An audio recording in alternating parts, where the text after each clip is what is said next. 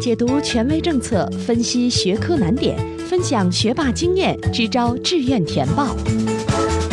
紧跟教学进度，贴近考生需求，高考冲刺三百六十度无死角有声宝典。宋小南工作室倾情奉献。欢迎收听由宋小南工作室制作的升学 FM，我是宋小南。在前面的节目里啊，我们为大家分享过像英语呀、数学呀、物理呀等等这些学科的学习方法，大家的反响还是非常好的。呃，群里呢也有家长问我能不能来聊一聊化学。大家知道哈，化学是我自己在本科和研究生阶段所学的专业，所以我对于化学还是有一定的了解的。那今天的节目里边，我一方面呢会给大家讲一讲我对于化学方面有哪些值得向大家推荐的好用的学习方法。那另一方面呢，我也会为大家分享一下，对于自己一个比较擅长的优势学科，我们应该如何让它在我们的成绩分布当中啊占据一个比较优势的位置。好，我们先来说说呃化学这门学科的学习方法吧。相信同学们之间流传着这样一种说法，那就是化学更像理科中的文科。为什么这么说呢？因为化学呀，知识点非常的多，需要我们记忆的内容相对也比较多，所以它就像文科一样，记忆成为了学好这门学科的一个重要的基础。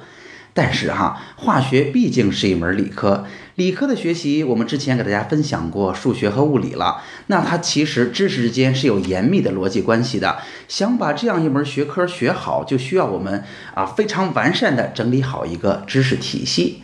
那知识体系，我们曾经把它比方成一棵大树，在这儿再给大家分享一次，呃，这个做法哈，就是我们可以把整个化学这门学科理解成一棵完整的大树，哈，那每一个具体的完整的章节就是一个大树枝，一个大树枝上可能会有细小的小树枝，以及在树枝上的树叶，就是我们所理解的每一个具体的知识点了。那在具体的学科学习当中，我们不光要记住每一章节的具体的知识点，也就是这些树叶，而且我们还需要把这些树叶放回到树枝上去，记住每一个章节之间的逻辑关系。如此一来，才达到了我们整理知识结构的目的，才把散落一地的树叶让它们变得有逻辑关系，有相互的连接了。之前呀，我们为大家分享过数学和物理的知识结构。那么化学的知识结构又是一个什么样子呢？我们只需要回顾一下数学和物理，做一做对比就知道了。物理的这棵树呢，相对而言，知识点的量并不是那么多。但是物理是一个典型的由逻辑串联起来的理科，所以物理的这棵树更突出了树干和树枝之间的关系，树叶相对是比较少的。那数学相对物理而言，一方面树干和树枝之间的连接关系仍然非常非常重要，同时啊，数学的知识量要比物理大得多，所以数学这棵树比物理更加的枝繁叶茂。那对于化学来讲又有什么区别呢？可以这么说哈，化学这棵树树枝和树叶的比重而言，可能啊更加看重树叶啊，因为化学记忆的量确实是比较大的。但是也要提醒大家。化学的树枝仍然非常重要，因为它是一个严密的逻辑关系。相比于物理而言，我们可以这么说，它是一个树枝和树干的关系仍然非常重要。但是树叶，也就是知识点，密了很多，是一个比物理更加枝繁叶茂的大树。那既然了解清楚了化学这棵树的模样，我们怎么学才能把这门学科学好呢？首先要告诉大家，其实化学这门学科包含了三部分特别重要的内容。第一部分叫做化学原理，这是所有化学知识体系的基础。第二部分叫做。这些原理在每一个章节的典型应用，大家会发现，比如说电池啊，比如说元素周期率啊，每一个章节里边都有那些典型的元素，典型的应用这些原理解决的实际问题。那第三部分呢，就是这些化学原理在我们啊，无论是具体的实验操作，还是化工的生产实践当中的使用了，这就属于一些脱离了课本知识内容的部分。那这三部分在书上是怎么排布的呢？首先，最重要的就是化学原理，可以这么说哈，原理就是化学这棵大树的大树枝。只有理解清楚这些东西，才很容易把化学的知识串联起来。在学习化学的原理的部分的时候，你会发现哈，学习的过程很像学物理的过程，它需要很好的逻辑思维，需要对于理论深入的理解。这也就是大家理解化学更像一门理科的部分。同时哈。说完了这些，下边就是化学作为一门学科更像文科的部分了。那如果我们想去记住更多的化学的实际应用，以及化学在实验室生产实践当中的呃应用和表现，其实这样一部分的内容，更多的就是树上的树叶，也更多的是我们需要强制性的大工作量的记忆的过程了。很多人呀都会说化学呀是一门实验科学，当然我也同意大家这样的说法哈。但是，真正想把高中的化学学好，尤其是在高考当中取得一个还不错的成绩，我认为啊，可以不完全这么去理解。一方面呢，化学实验当中的某一些现象啊，在生产实践当中的使用啊，其实我们在高中阶段接触实际的操作相对比较少一些，更多的是我们在书上看到了照片，读到了实验真正的结果啊，更多的是一个我们记忆的过程。那另一方面呢，想要学好化学这门学科，它最核心的是理解化学的所有的原理，尤其是大家要注意哈，是对于守恒这个词的理解，每一个章节都会牵扯到守恒的概念，守恒理解好了，你才能做好所有的计算题。所以呢，高中的化学在实际学习的过程当中，并不是以实验为基础的。我们只有理解清楚了原理，并且有足够好的记忆，记好那些知识点。才能在高考当中取得一个不错的成绩。大家知道哈，其实我自己还是比较擅长化学这门学科的，甚至在本科和研究生的阶段，我把化学作为了自己的专业来进行学习。那我是怎么看待化学这个学科的呢？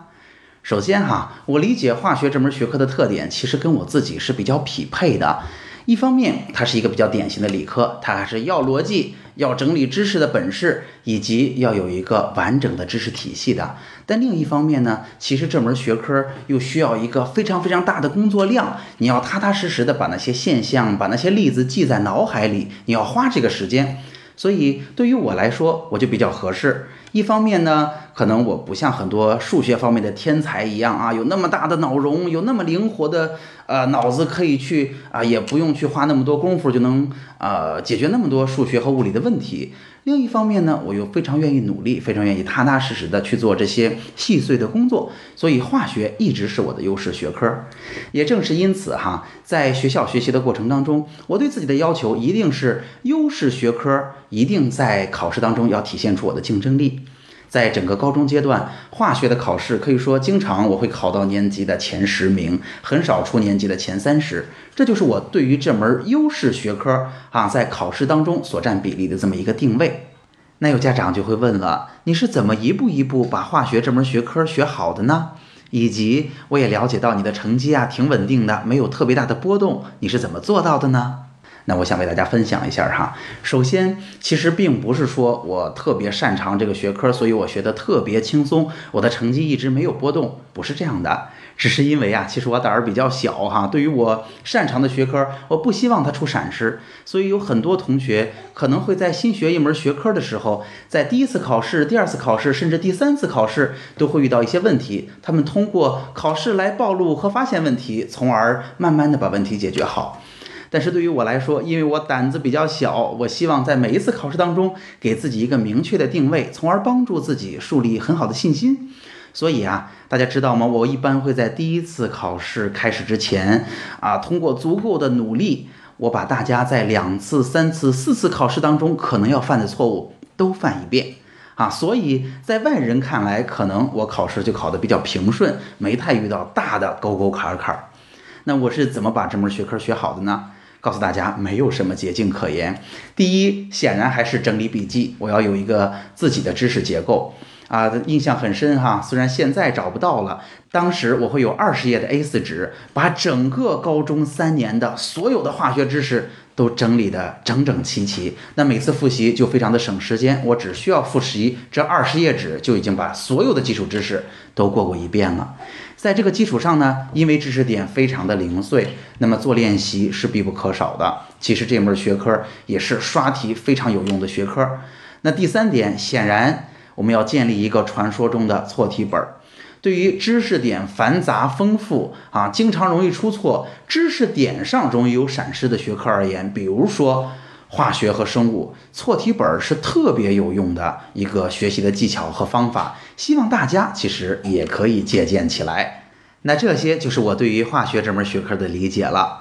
今天呢，总结一下的话，我们为大家分享了化学这门学科的特点，它为什么是理科中的文科，以及它同样可以适用于总结知识结构的方法来把这门学科学好。同时，我们还为大家分享了化学这门学科穿起所有知识的框架，就是化学的各种原理，以及我们要记忆的各种实际的应用，以及它在实验和生产生活当中的具体实例。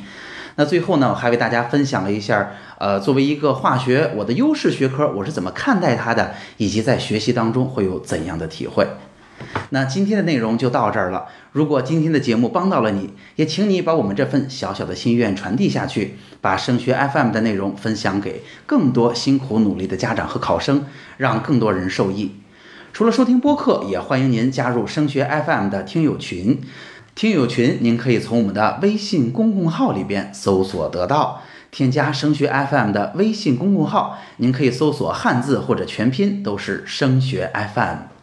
升学 FM，让我们在孩子升学的道路上相互陪伴。我们下期见。